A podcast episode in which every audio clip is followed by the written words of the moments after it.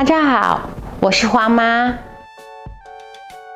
我今天要举的例子是，呃，希望大家不要被过往的经验限制住，因为这个东西要很有感觉，所以我才会连续好几个单元都在重复用很简单的例子来讲。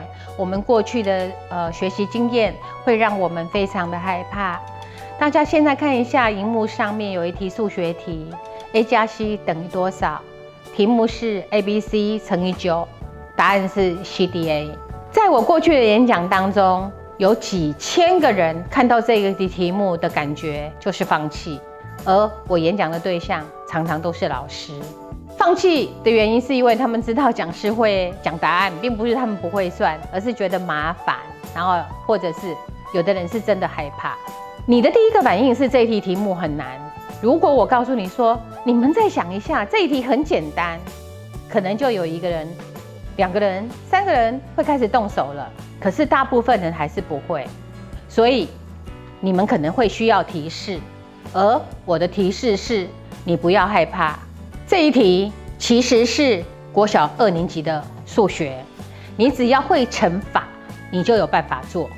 关键在 a 乘以九，它。不会进位这件事情，那么也就代表着 c 是多少，a 是多少，就呼之欲出了。a 是一，c 是九，然后接下来就有人开始想说啊，那我知道这题的答案是一零八乘以九，答案是多少多少多少？因为你的习惯是算答案，请记得这一题的题目是 a 加 c 等于多少。你根本不需要去算 b 跟 d 等于多少，所以这是二下数学。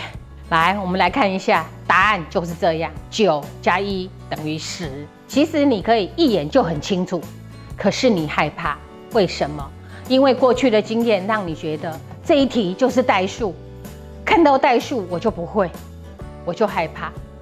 如果你是用这样子害怕的态度来陪伴孩子。那么孩子的第一个反应是：这个好难，我好怕，我不会，连我妈妈、我爸爸都不会，但我更不会了。人是很夸张的动物哈。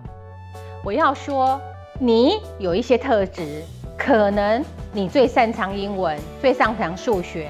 我们今天这个例子是我好怕数学，所以我不会。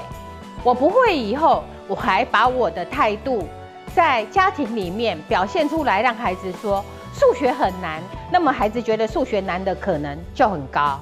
接下来他去学校上学的时候，他已经有一个感觉，告诉老师、告诉同学说数学好难，结果整体都在一个数学好难的氛围当中。他还可能在跟隔壁班的好朋友，或者是旁边的同学，或者是其他一起在上安亲班、一起上美术班的同学分享。西、那种东西好难哦，以后我不要学了。那么他可能就永远都学不会了。在教育的这一环，除了个人的特质之外，家庭的教养、学校的教育，还有社会的影响、其他人的影响，都会影响到一个人的感知。这一个知觉了解是越来越大，影响越来越大的。一个东西学得好，或者是学得坏。绝对不是单一的老师的责任，或者是学生本人的责任，更不是家长一个人的责任，而是整体的感觉。我们需要重新洗牌，我们需要很多人一起来努力。也许是你的努力，也许是我的努力，也许是孩子的天赋。如果大家都集体的合作，那么我们的表现可能就会更多元。今天这堂课就讲到这里，谢谢大家。